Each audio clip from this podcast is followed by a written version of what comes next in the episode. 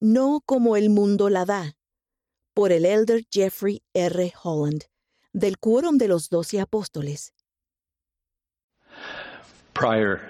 Antes de aquella primera Pascua de Resurrección, mientras Jesús concluía la nueva ordenanza de la Santa Cena que había administrado a los doce, él comenzó su solemne discurso de despedida para dirigirse a Getsemaní, a la, a la traición y a la crucifixión. Sin embargo, al percibir la preocupación y quizás incluso el temor absoluto que algunos manifestaron, Él les dijo, y a nosotros, no se turbe vuestro corazón. ¿Creéis en Dios? Creed también en mí. No os dejaré huérfanos, vendré a vosotros. La paz os dejo, mi paz os doy. Yo no os la doy como el mundo la da. No se turbe vuestro corazón, ni tenga miedo. En este mundo terrenal surgen momentos desafiantes, incluso para los fieles, pero el mensaje tranquilizador de Cristo es que Él, el Cordero Pascual, irá como oveja delante de sus trasquiladores.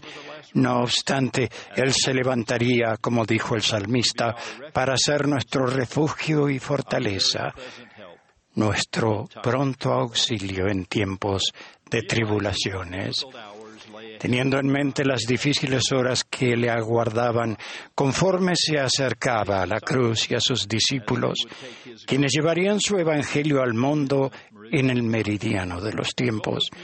Consideremos ahora juntos un mensaje relacionado dirigido a los miembros de la Iglesia del Salvador en los últimos días. Se encuentra en el sorprendente número de versículos del libro de Mormón dedicados a conflictos de uno u otro tipo, desde el comportamiento constantemente desagradable de la man y Lemuel hasta las batallas finales que involucraron a miles de soldados. Una de las razones obvias de tal énfasis en la guerra es que, dado que el libro de Mormón fue escrito para una audiencia de últimos días, estos autores nos advierten que la violencia y los conflictos serán una característica distintiva en los últimos días. Por supuesto que mi teoría acerca de la contención de los últimos días no es muy original. Hace casi dos mil años, El Salvador advirtió que en los últimos días habría guerras y rumores de guerra, y más tarde agregó que la paz sería quitada de la tierra. Con toda seguridad, este príncipe de paz, quien enseñó enérgicamente que la contención es del diablo, debe llorar junto con su divino Padre por aquellos de la familia humana que en nuestros días no tienen afecto y no pueden vivir juntos. Hermanos y hermanas, vemos demasiado conflicto, contención y falta de civilidad a nuestro alrededor. Afortunadamente, la generación actual no ha tenido que combatir en una tercera guerra mundial, ni hemos vivido una crisis económica mundial como la de 1929, que condujo a la Gran Depresión. Sin embargo, afrontamos un tipo diferente de tercera guerra mundial no una lucha para aplastar a nuestros enemigos, sino un reclutamiento que dispone a los hijos de Dios para cuidar más los unos de los otros. La gran depresión a la que nos enfrentamos ahora no es tanto un asunto de una pérdida externa de nuestros ahorros, sino una pérdida interna de confianza en uno mismo, junto con déficits reales de fe esperanza y caridad a nuestro alrededor. Pero los instrumentos que necesitamos para crear un día más brillante y desarrollar la economía de la bondad genuina en la sociedad los profesiones el Evangelio de Jesucristo. No podemos darnos el lujo, el mundo no puede fracasar en la implementación de estos conceptos y convenios fortalecedores del Evangelio para el uso personal y público.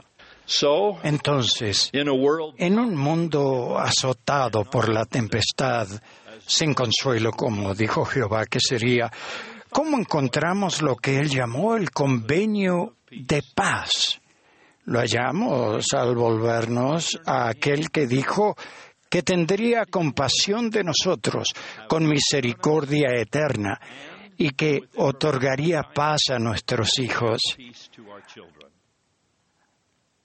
Así que, a pesar de las profecías aterradoras y de los inquietantes pasajes de las escrituras que declaran que la paz será retirada de la tierra en general, los profetas, entre ellos nuestro querido Russell M. Nelson, nos ha enseñado que no tiene por qué retirársenos la paz de manera individual. En esta Pascua de Resurrección, Tratemos de establecer la paz de un modo personal, aplicando la gracia y el bálsamo sanador de la expiación del Señor Jesucristo a las personas, a nuestras familias y a todos a nuestro alrededor. Afortunada e incluso asombrosamente se pone este bálsamo sanador a nuestra disposición sin dinero y sin precio. Esa ayuda es realmente necesaria porque en esta congregación mundial hay muchos que luchan con cualquier cantidad de desafíos físicos, emocionales, sociales, económicos u otra docena de problemas. Y para, y a veces no somos lo suficientemente fuertes como para enfrentarlos por nosotros mismos, ya que la paz que necesitamos no es como el mundo la da. No. Para los problemas difíciles necesitamos lo que las escrituras llaman los poderes del cielo. Y para acceder a esos poderes debemos vivir de acuerdo con lo que ellas llaman los principios de la rectitud. Entender esa conexión entre los principios y el poder es la única lección que la humanidad nunca parece aprender, dice el Dios del cielo y de la tierra. ¿Y cuáles son esos principios? Son mencionados repetidamente en nuestros libros sagrados y en conferencias como esta y en esta dispensación se le enseñó al profeta José Smith cuando él clamó en respuesta a su oración, Dios mío, Dios mío, ¿por qué me has desamparado?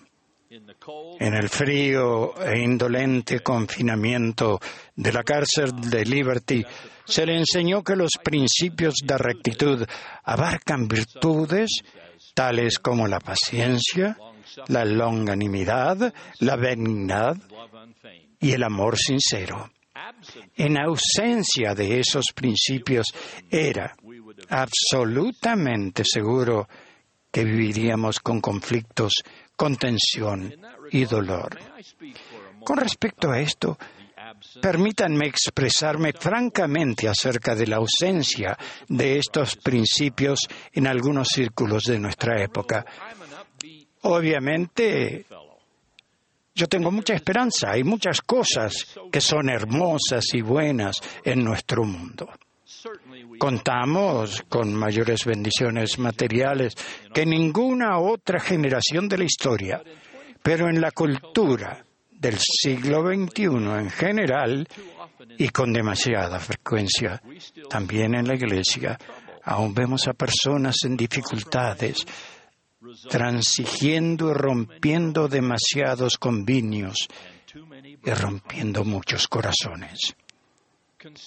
Consideren la permanente presencia de un lenguaje vulgar, similar a la transgresión sexual en las películas y la televisión.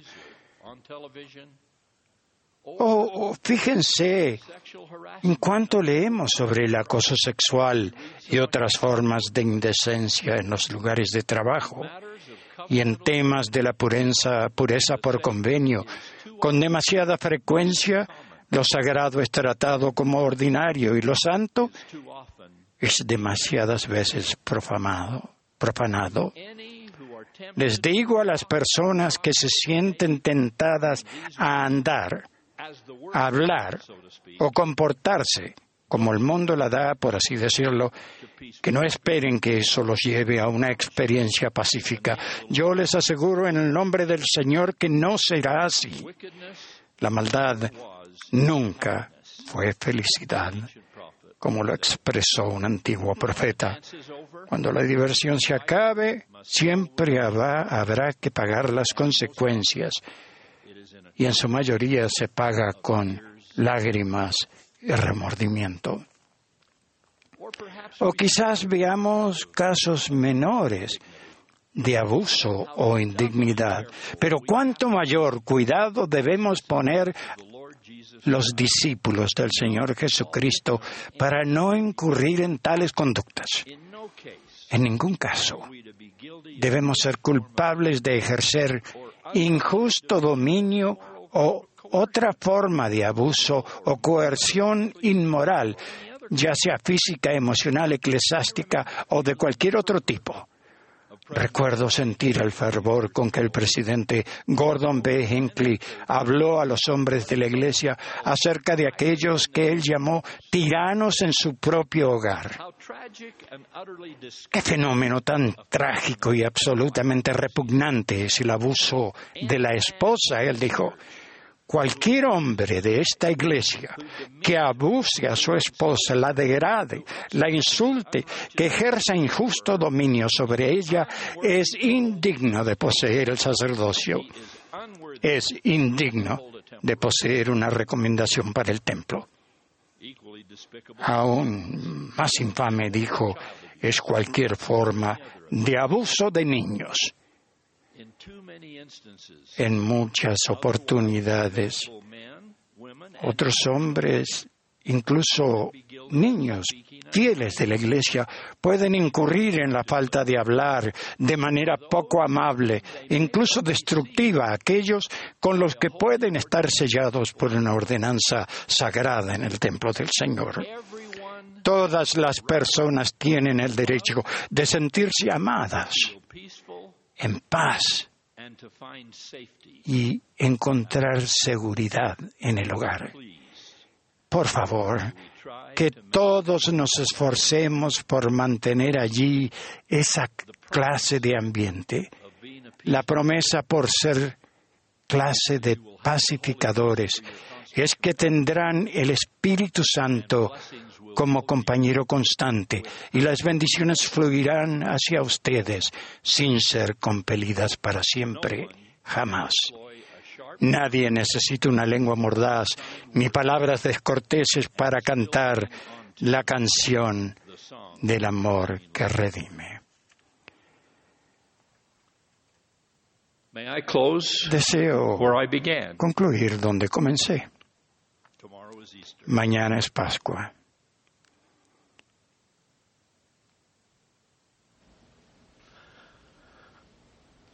Un tiempo para que los rectos principios del Evangelio de Jesucristo y su expiación nos ayuden a superar los conflictos, superar la contención, superar la desesperanza y la transgresión y finalmente la muerte.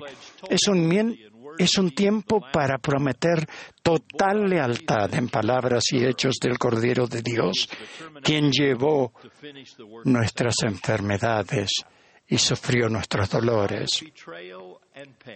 A pesar de la traición y del dolor, a pesar del maltrato y de la crueldad, mientras sobrellevaba los pecados acumulados de toda la familia humana, el Hijo viviente del Dios viviente pudo ver la larga senda de la vida terrenal, mirarnos y decir,